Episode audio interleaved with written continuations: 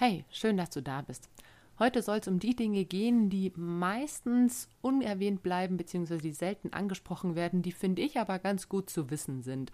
Und zwar rund um die Themen Schwangerschaft, Geburt und Wochenbett.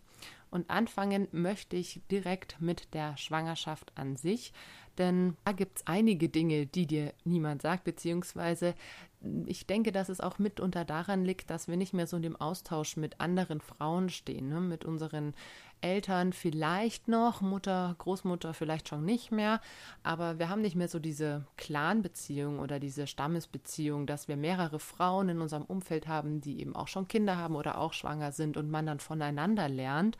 Ich denke, das ist ein großes Problem, dass wir da wirklich am Anfang auf uns allein gestellt sind. Wenn wir dann schon Kinder haben, dann kennen wir vielleicht auch andere Eltern mit Kindern, dann ist es wieder was anderes. Man vernetzt sich ganz anders und deswegen ist das ein Punkt, den ich ganz spannend finde oder ganz wichtig finde, dass man schon früh versucht, Kontakte zu anderen Eltern aufzunehmen. Entweder die auch schon Kinder haben oder wenn es auch ist, die halt schon schwanger sind. Meistens passiert das ja erst im Geburtsvorbereitungskurs und der ist dann vielleicht erst ab der 30. Schwangerschaftswoche. Also bei manchen fängt er ja wirklich erst spät an. Und da ist es, finde ich, schon ein bisschen spät, weil da hast du ja drei Viertel der Schwangerschaft schon hinter dir. Und schon da gibt es viele, viele Dinge, die vielleicht unerwähnt bleiben. Oder je nachdem, ob du in der gynäkologischen oder in der Hebammenbetreuung ähm, bist, in der Vorsorge. Hebammen sagen dir meistens oft noch mal ein bisschen mehr und bei der Gynäkologin oder einem Gynäkologen geht vieles oft unter oder ja, wird einfach nicht angesprochen. Zum Beispiel kann es passieren, dass deine Füße größer werden. Und das ist tatsächlich was, das hängt nicht nur mit Wassereinlagerungen zusammen, sondern einfach ganz hormonell. Die ganzen Gewebeteile werden ja weich. Also in der Schwangerschaft wird alles darauf gepolt, dass alles weich und weit wird. Und es ist nicht nur auf den Uterus beschränkt, sondern kann sich in deinem ganzen Körper ausbreiten. Das heißt, dass eben auch Gelenke im Fuß zum Beispiel sich ein bisschen aufweichen und du tatsächlich eine halbe bis zu einer ganzen Schuhgröße mehr auf einmal brauchst, obwohl du gar keine Wassereinlagerungen hast. Also wenn du merkst, deine Schuhe werden dir irgendwie eng und unbequem, dann akzeptiere das, das ist überhaupt kein Problem. Such dir irgendwo nochmal ein paar Schuhe Nummer größer oder wenn du das Glück hast, so wie ich im Sommer schwanger zu sein, dann lauf einfach die ganze Zeit in Sandalen oder Flipflops, wenn es für dich angenehm ist und versuch dir da möglichst ja entspannt deine Füße freien Raum zu lassen. Wenn du tatsächlich Wassereinlagerungen hast, das ist auch was, was finde ich häufig ja gleich irgendwie oh, häufig pathologisiert wird. Klar, wenn du schon sehr früh sehr viele hast, dann solltest du vielleicht mal das irgendwo ansprechen, beziehungsweise es wird so oder so angesprochen werden, weil man es dann noch sieht. Aber wenn es nur die Füße sind, dann ist das total normal, weil einfach dein Körper mehr Wasser einlagert, weil ein größerer Wasserhaushalt vorhanden ist. Dem kannst du natürlich entgegenwirken durch zum Beispiel Wechselduschen oder viel trinken. Also gerade viel trinken hilft ja bei Wassereinlagerungen lustigerweise am besten. Und dann hast du zum Beispiel schon ab der 20. Woche leicht geschwollene Knöchel oder geschwollene Füße.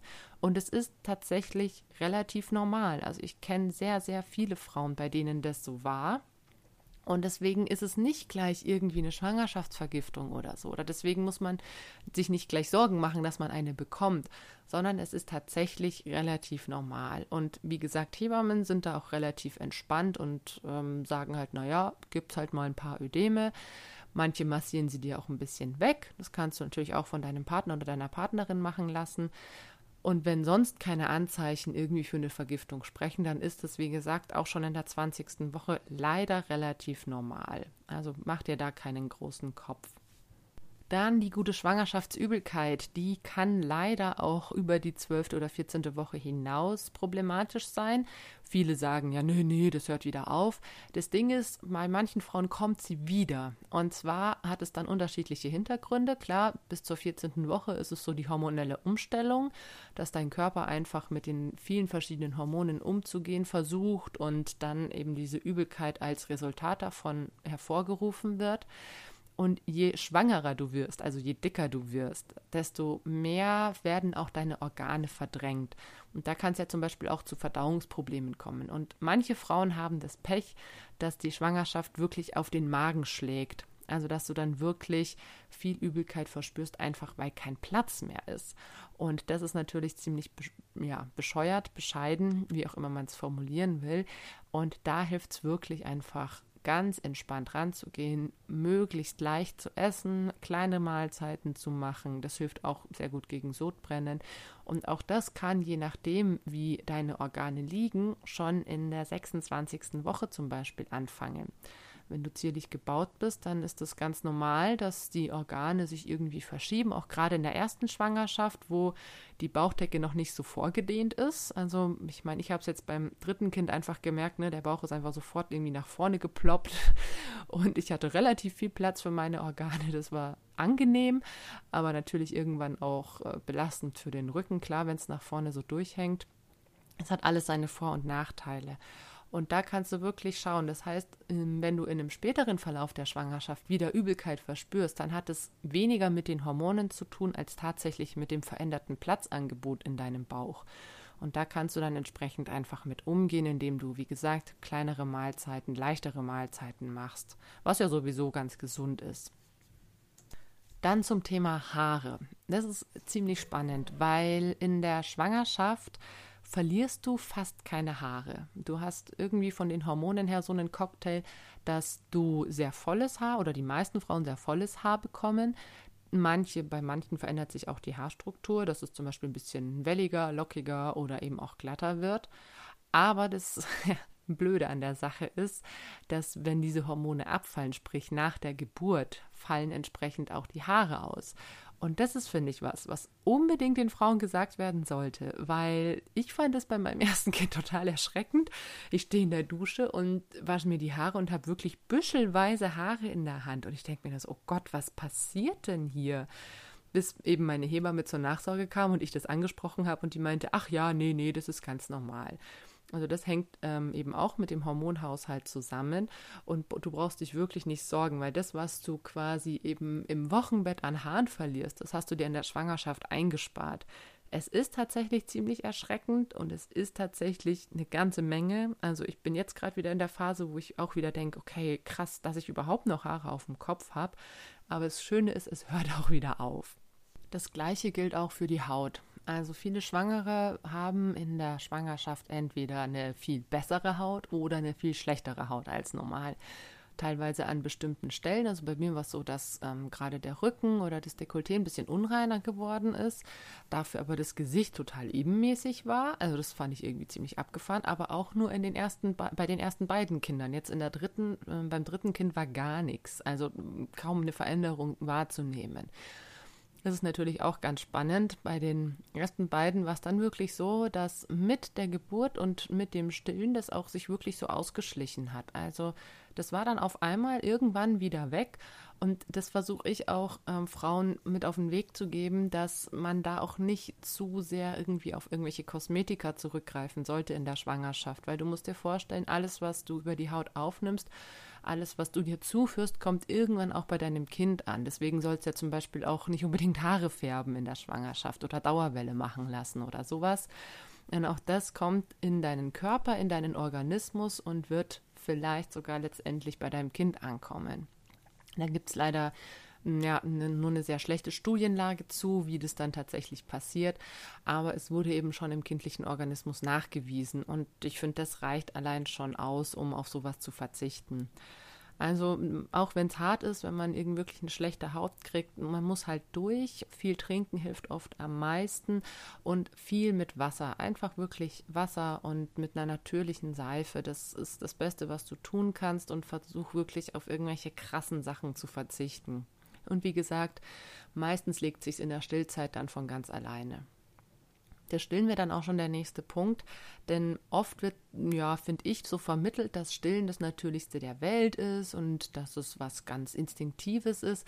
Und es stimmt nicht. Also Stillen ist etwas, was gelernt werden muss. Und deswegen ist es auch meiner Meinung nach so wichtig, eine Nachsorgehebamme zu haben, denn auch hier fehlen uns die Vorbilder, die Tanten, Cousins, Cousinen, äh, eher die Cousinen als die Cousins, Freundinnen, was auch immer, wo wir es uns abgucken können. Früher, so im Stammesleben, klar, hat man sich einfach abgeguckt oder es war jemand da, eine Frau, die schon drei Kinder hatte, die geholfen hat.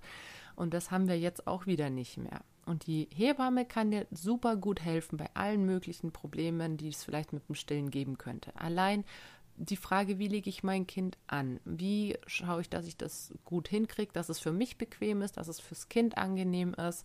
Wie schaffe ich es, dass Stillen nicht wehtut? Denn auch das ist was, wenn man falsch anlegt, kann es häufig einfach zu Schmerzen an der Brustwarze kommen. Das ist dann wirklich ein Fall von falsch angelegt. Und auch wenn du sowas wie Milchstau oder sowas hast, Hebammen haben super gute Tipps, wie man dem wieder entgehen kann. Ne? Also was von Quarkwickeln über warme Duschen, Ausmassieren, alles Mögliche. Und Stillen ist auf jeden Fall eine Fähigkeit, die sozial erlernt wird und nicht instinktiv gegeben ist. Also ich meine, wenn dir jemand ein Kind in die Hand drückt, klar denkst du so, ja, muss irgendwie an die Brust, aber das irgendwie ist halt der große Faktor, ne? Das macht es halt aus. Es muss schon richtig passieren, weil sonst wird es für beide unangenehm und stillen sollte ja im besten Fall eine schöne Erfahrung sein.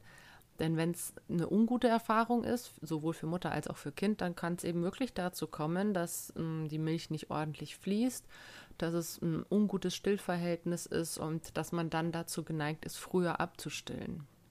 Der nächste große Punkt, der eigentlich auch in eine eigene Folge mal gepackt werden könnte, ist windelfrei. Also ein großer Mythos ist ja, dass Kinder gewickelt werden müssen, müssen, dass man eine Windel braucht. Und tatsächlich sind es ja nur 20 bis 25 Prozent der Weltbevölkerung, die wickeln und der Rest, sprich die große Mehrheit, macht es nicht. Das heißt, dass die Kinder abgehalten werden, wenn sie das Bedürfnis haben, zu pinkeln oder ähm, zu kacken und es funktioniert. Und das geht in unserer Gesellschaft total unter. Und das wird auch, finde ich, in den meisten Geburtsvorbereitungskursen nicht angesprochen, dass es die Möglichkeit gibt, windelfrei zu machen. Es wird vielleicht mal darauf eingegangen, wie man denn dann ein Kind wickelt, vielleicht so in der letzten Stunde, wenn es dann schon ums Wochenbett geht. Ne, wie legt man eine Windel an? Wie macht man das möglichst so, dass das Kind nicht schreit oder eben keinen Schaden davon trägt? Es wird vielleicht noch darauf hingewiesen, dass man die Wahl hat zwischen Wegwerfwindeln und Stoffwindeln, dass es bei den Stoffwindeln verschiedene Systeme gibt, aber dass man tatsächlich auch aufs Wickeln verzichten kann und sich diesen Stress auch sparen kann, den finde ich Wickeln meistens mit sich bringt. Das wird meistens nicht angesprochen, außer du hast eine ziemlich coole Hebamme, die gibt es, die das eben auch ähm, thematisieren, aber äh, ich würde mal sagen, 90 Prozent der Kurse wird es nicht angesprochen. Und es funktioniert wirklich. Ich habe jetzt das zweite Kind, das windelfrei groß wird. Also unsere Tochter, also unser zweites Kind, unsere erste Tochter, hatten wir schon Teilzeit windelfrei gemacht, sprich wir hatten immer eine Windel angezogen, aber die war meistens trocken. Und wir hatten immer natürlich ein Backup, wenn wir unterwegs waren, sprich in der Bahn oder mit dem Fahrrad, wo du nicht weißt, ähm, hast du die Gelegenheit mal anzuhalten, im Winter ist es natürlich auch immer eine Herausforderung, aber die Kinder haben von sich aus das Bedürfnis, sauer zu sein. Die wollen nicht in ihrer eigenen Kacke oder in ihrer eigenen Pipi liegen. Ne? Deswegen werden sie ja auch unleidlich, wenn was in die Windel geht und sich das unangenehm anfühlt. Na, dann fangen sie an zu quengeln und zu schreien. Klar, du würdest ja auch nicht gerne in deiner Pipi oder in deinen Ausscheidungen liegen wollen. Und wenn sie das kundtun, dann hat man die Gelegenheit, sie eben über einem Gefäß oder über einem Waschbecken oder auch in der Wiese abzuhalten. So nennt man das. Ne? Also so zu halten, dass das Pipi dann eben irgendwo hingeht oder die Kacker. Und es funktioniert wirklich gut, auch beim Tragen. Das Einzige, wo wir jetzt gemerkt haben, wo es nicht so gut funktioniert bei unserem dritten Kind, ist beim Autofahren. Ähm, beziehungsweise beim Autofahren ist es halt auch einfach wirklich schwierig, ne? dass man da wirklich immer gleich anhalten kann. Man hat oft nicht so die Gelegenheit, aber auch da machen's, äh, tun die meisten Kinder es kund, wenn es irgendwie unangenehm wird oder wenn sie das Bedürfnis haben. Wie und warum das genau funktioniert, möchte ich gerne nochmal in einer anderen Folge ganz ausführlich thematisieren, aber es sei schon mal so viel gesagt. Es gibt dazu auch wirklich Unmengen an Literatur.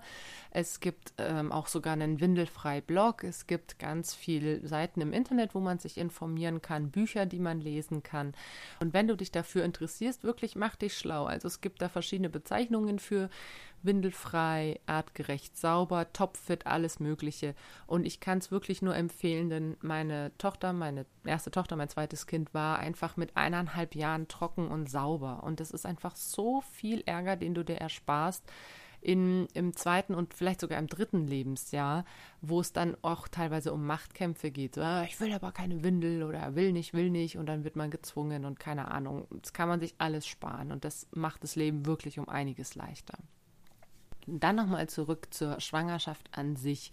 Und zwar so ein bisschen die anatomische Veränderung. Ne? Man bekommt ja dann im Geburtsvorbereitungskurs immer erzählt, was so bei der Geburt passiert. Aber ich finde es eigentlich auch ganz wichtig zu sagen, was passiert denn anatomisch gesehen bei deiner Schwangerschaft.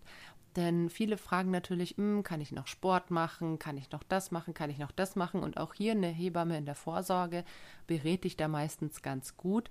Und letztendlich musst du dir vorstellen, bei der Schwangerschaft wächst das Kind in deinem Bauch und die Muskeln und Organe werden entsprechend verdrängt oder dehnen sich. Ne? Organe werden auf die Seite geschoben, was ich schon erzählt habe, und die Muskeln dehnen und weiten sich, gerade eben in der Bauchdecke.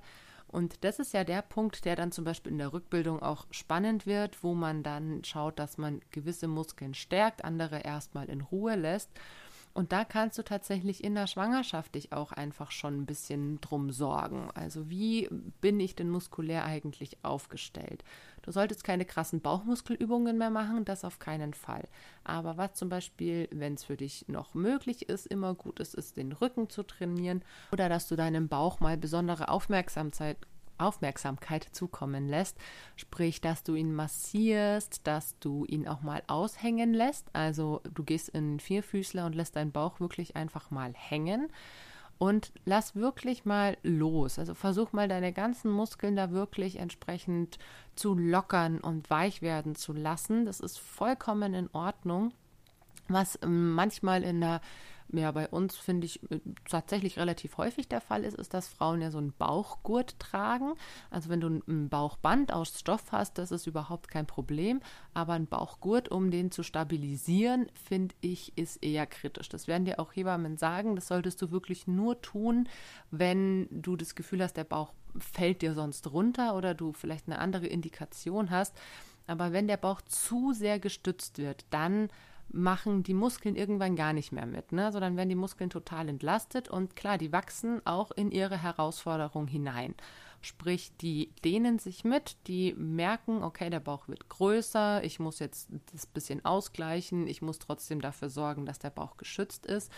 Und deswegen sind die trotzdem auch immer noch in der Anspannung, wenn du eben dir ab und zu am Tag die Gelegenheit nimmst und wirklich gezielt entspannst, dann ist es viel effektiver, als den ganzen Tag über so einen Bauchgurt zu tragen, weil damit werden die Muskeln total entlastet.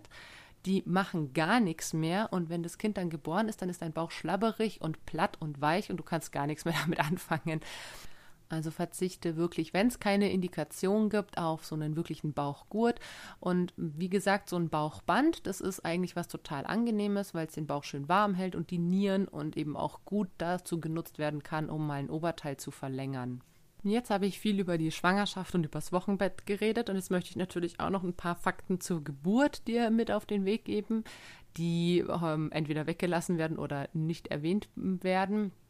Ähm, tatsächlich finde ich es ganz spannend, denn es geht ja zum Beispiel häufig um das Thema Blasensprung. Ne? Der vorzeitige Blasensprung ist in aller Munde, dass man eben einen Blasensprung hat, bevor die Wehen losgehen. Einen rechtzeitigen Blasensprung kriegt man dann im Geburtsvorbereitungskurs auch häufig noch mit, sprich, dass der Muttermund eröffnet ist, vollständig, dann die Blase springt und dann das Kind geboren wird dass es aber tatsächlich auch die Möglichkeit gibt, dass es erstens mal gar keinen Blasensprung gibt, also dass ein Kind mit einer sogenannten Glückshaube geboren wird. Das äh, wird zum Beispiel meistens nicht gesagt. Oder dass es auch sein kann, dass die Blase nicht springt und vor dem Kind geboren wird. Also das war jetzt bei mir beim dritten Kind so und das fand ich total faszinierend, denn auch beim dritten Kind erlebt man eben noch Überraschungen da kam die Fruchtblase vor dem Kind raus. Und die Fruchtblase hat auch den, den Muttermund gedehnt. Und dann hing da wirklich wie so eine Art Wasserbombe aus mir raus. Also ne, die Fruchtblase ist nach außen gestülpt worden, hing unten schon aus der, aus der Vulva raus. Und man konnte die tasten. Und es hat sich wirklich angefühlt wie eine Wasserbombe, also ein mit Wasser gefüllter Luftballon. Das war total abgefahren. Und das natürlich hat das mir niemand vorher gesagt, dass das passieren kann, weil es super unwahrscheinlich ist. Aber ich habe inzwischen auch schon eine andere Frau kennengelernt, bei der das passiert ist. Und deswegen, weil es so ein seltsames Gefühl auch ist, finde ich es wichtig, das anzusprechen, dass das eben passieren kann. Also wunder dich nicht, wenn die Blase nicht springt, ist das ja tendenziell auch vollkommen gut, weil das Kind ja dann noch umso länger im, im Fruchtwasser bleiben kann und du nicht diese Gefahr hast, dass sich irgendwelche Bakterien hochschleichen. Das nächste ist, was bei der Geburt, ähm, ja, ich sag mal, häufig der Fall ist, aber was auch inzwischen schon ein bisschen pathologisiert wird, ist ähm, grünes Fruchtwasser. Also es lese ich immer häufiger, oh Gott, ich hatte grünes Fruchtwasser und Hilfe, Hilfe, Hilfe. Ähm, tatsächlich ist es relativ häufig, weil viele Kinder während der Geburt, weil sie einfach schon aktiv werden, ins Fruchtwasser kacken. Und bei mir war das auch bei beiden ähm, spontan geborenen Kindern so, dass erst, also bei, meinem, bei meiner ersten Tochter ist ja die Blase gesprungen und da kam Schwall Fruchtwasser raus, das war klar. Und als sie dann geboren wurde, kam nochmal ein Schwall Fruchtwasser, das war wirklich grün, einfach weil sie reingekackt hatte. Und jetzt bei meinem dritten Kind war es eben wieder so, ne? Die Fruchtblase platzt, es kommt ein kleines bisschen klares Wasser und wenn dann das Kind geboren wird, kommt nochmal ein großer Schwall grünliches. Und auch hier ist es wichtig, dass man sieht, okay, das Fruchtwasser, das zuerst kommt, das ist klar, weil damit weiß man, okay, es ist noch nicht so lange, dass das Kind da reingekackt hat, aber dass das Wasser, was nach dem Kind kommt oder mit dem Kind zusammenkommt, grün ist. Das ist so häufig der Fall, einfach weil die Kinder während der Geburt so oft reinkacken. Und es ist nicht schlimm. Manchmal werden ja die Kinder auch ähm, beim Durchtreten des Geburtskanals wirklich ich sag mal, ausgedrückt. Ne? Es ist einfach super eng. Und ganz häufig ist es so, dass beim Durchtreten durch den Geburtskanal wirklich der Darminhalt nochmal mit rausgeschoben wird. Und 80 Prozent der Kinder kacken bei der Geburt. Das ist auch sehr witzig, wenn man irgendwie eine Beckenentladen, Spontangeburt hat. Das hatte auch eine Freundin von mir. Wenn der Po rauskommt, dann wird da auch sehr viel Druck ausgeübt und dann kacken die meisten Kinder wirklich erstmal so zur Begrüßung.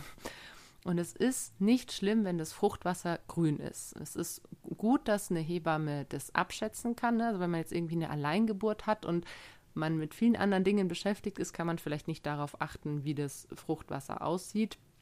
Ähm, der erste Schwall. Aber wenn man jetzt zum Beispiel einen vorzeitigen Blasensprung hat und da schon grünes Fruchtwasser kommt, dann sollte man wirklich sich zügig an jemanden wenden. Aber unter der Geburt ist es tatsächlich total normal beziehungsweise nichts Außergewöhnliches. Ja, und als letzten Punkt möchte ich dann auch noch die eigentliche Geburt des Kindes ansprechen, denn was viele unterschätzen, ist, wie unglaublich flutschig ein neugeborenes Kind ist. Also das haben mir auch schon viele erzählt und das habe ich auch selber einfach erlebt, dass es, du kannst es dir nicht vorstellen, wie flutschig das ist, wenn du das erste Mal ein Kind bekommst. Das ist einfach nur abgefahren. Es ist ja ein super weiches, also ne, die Haut von einem Neugeborenen ist ja weich. Das kennst du auch, wenn du andere Babys von Bekannten oder so ganz normal anfassen darfst, mal die Haut streicheln darfst. Die sind einfach sehr, sehr weich. Und dann kommt natürlich bei der Geburt noch vielleicht die Käseschmiere dazu oder eben Fruchtwasser. Und ich durfte ja mein drittes Kind mehr oder weniger selbst auffangen und es wäre mir tatsächlich fast aus den Händen geflutscht, weil es wie eine Ölsardine einfach total glatt und glitschig ist. Und das ist natürlich total faszinierend, weil, äh, naja, natürlich muss es irgendwie durchkommen und es ist ja nur logisch, dass es dann so flutschig ist. Aber trotzdem ist es spannend, das dann in, in Händen zu halten und zu merken, okay, ich kann es irgendwie packen, aber es, es gleitet mir fast durch die Finger. Und ein Punkt, den, der damit zusammenhängt mit der Geburt des Kindes, außer dass es zu flutschig ist, manche sind erschrocken von der Hautfarbe des Kindes. Also je nachdem, wie schnell oder wie langsam die Geburt ist, ist ja auch dieser Abgabwert dann bestimmt, ähm, ob es rosig ist oder eben schon leicht bläulich oder ob die, die Extremitäten bläulich sind oder rosig oder was auch immer. Und ich finde tatsächlich die Hautfarbe des Kindes bei Geburt ist eigentlich keine Hautfarbe. Also ähm, ich hatte bei beiden spontanen Geburten einen relativ guten Abgabwert, sprich eine sehr rosige, ein sehr rosiges Hautbild. Bekannte von mir hatten ein relativ blaues Kind, was aber auch noch relativ normal ist, weil ähm, es ist, hängt mit der Sauerstoffversorgung zusammen. Und auch ein bisschen blaues Kind ist nicht schlimm. Und ich finde auch meine, in Anführungszeichen, rosigen Kinder waren halt eher lila. Und das ist auch was, wovor du dich wirklich nicht erschrecken solltest. Ne? Also wenn alles gut gegangen ist und wenn jemand dabei ist, der das einschätzen kann, dann ist das ja auch gar kein Problem. Ich finde es nur selber, fand ich es bei beiden Spontangeburten erstmal erschreckend, wie denn tatsächlich ein Neugeborenes von der Hautfarbe her aussieht. Denn auch auf, auf Bildern oder Videos, wenn du sagst, du möchtest dich irgendwie mit Videos vorbereiten, finde ich, kommt es einfach nicht so rüber, wie wenn du es dann tatsächlich vor dir hast. Also versuch dich da wirklich zu entspannen. Wenn dein Kind geboren wird und wenn es atmet, ist meistens alles in Ordnung. Und selbst wenn die Hautfarbe irgendwie ein bisschen komisch ist, lass dich davon nicht abschrecken. Wenn du Personal, sprich Hebamme, Ärztin oder Arzt dabei hast, die das einschätzen können, dann werden die schon die entsprechenden Schritte einleiten, falls es nicht in Ordnung wäre. Aber bereite dich darauf vor, wenn es dein erstes Kind ist, dass es wahrscheinlich lila sein wird und dass es aber auch vollkommen okay ist. Ja, und damit bin ich für heute am Ende. Ich bedanke mich fürs Zuhören, danke, dass du dabei warst. Und wie immer, wenn dir die Folge gefallen hat, dann lass gerne einen Kommentar oder eine Bewertung da. Wir hören uns dann bald wieder. Bis dahin wünsche ich dir alles Gute und noch einen wonnevollen Tag.